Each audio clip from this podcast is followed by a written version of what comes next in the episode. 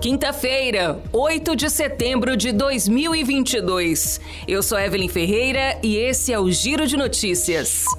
Aposentados e pensionistas do Instituto Nacional do Seguro Social, INSS, que ganham acima de um salário mínimo e tenham cartão de benefício com os números finais 5 e 0, recebem nesta quinta-feira os benefícios referentes a agosto. Também serão pagos nesta quinta os aposentados e pensionistas que recebem um salário mínimo e possuem zero como número final do cartão, sem considerar o último dígito verificador, que aparece depois do traço.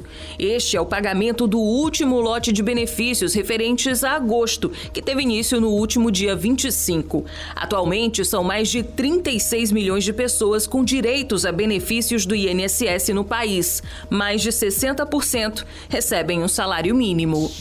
Relatório do Programa das Nações Unidas para o Desenvolvimento, PNUD, divulgado nesta quinta-feira, alerta que pela primeira vez nos 32 anos em que é calculado o Índice de Desenvolvimento Humano, IDH, esse indicador caiu globalmente por dois anos consecutivos.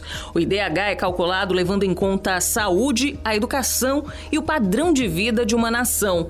Segundo o relatório, o desenvolvimento humano voltou aos níveis de 2016, revertendo parte expressiva do progresso rumo aos objetivos de desenvolvimento sustentável. A reversão é quase universal, pois mais de 90% dos países registraram declínio na pontuação do IDH em 2020 ou 2021 e mais de 40% caíram nos dois anos, sinalizando que a crise ainda está se aprofundando em muitos deles. De acordo com a ONU, a crise gerada pela Covid-19 e pela guerra na Ucrânia tiveram impacto sobre esses resultados, somando-se a transformações sociais e econômicas.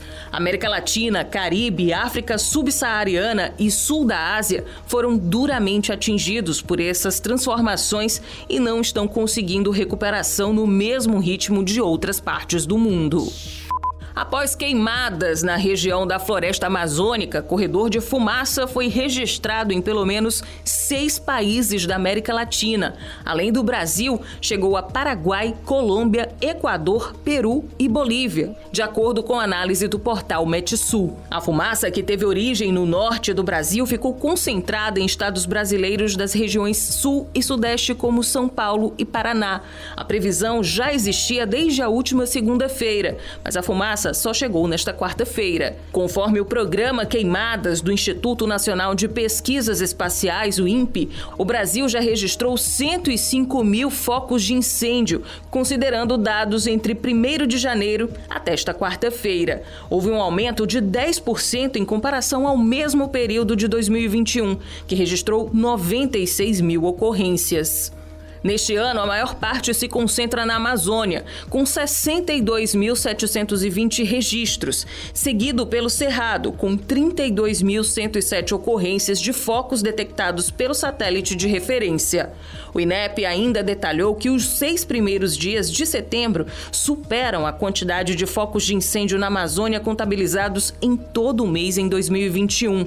Nesta primeira semana, já foram 16.698 queimadas enquanto os 30 dias de setembro de 2021 tiveram 16.742. O Giro de Notícias tem produção de Evelyn Ferreira, na sonoplastia Edinho Soares. Essas e outras notícias você encontra no gcmais.com.br.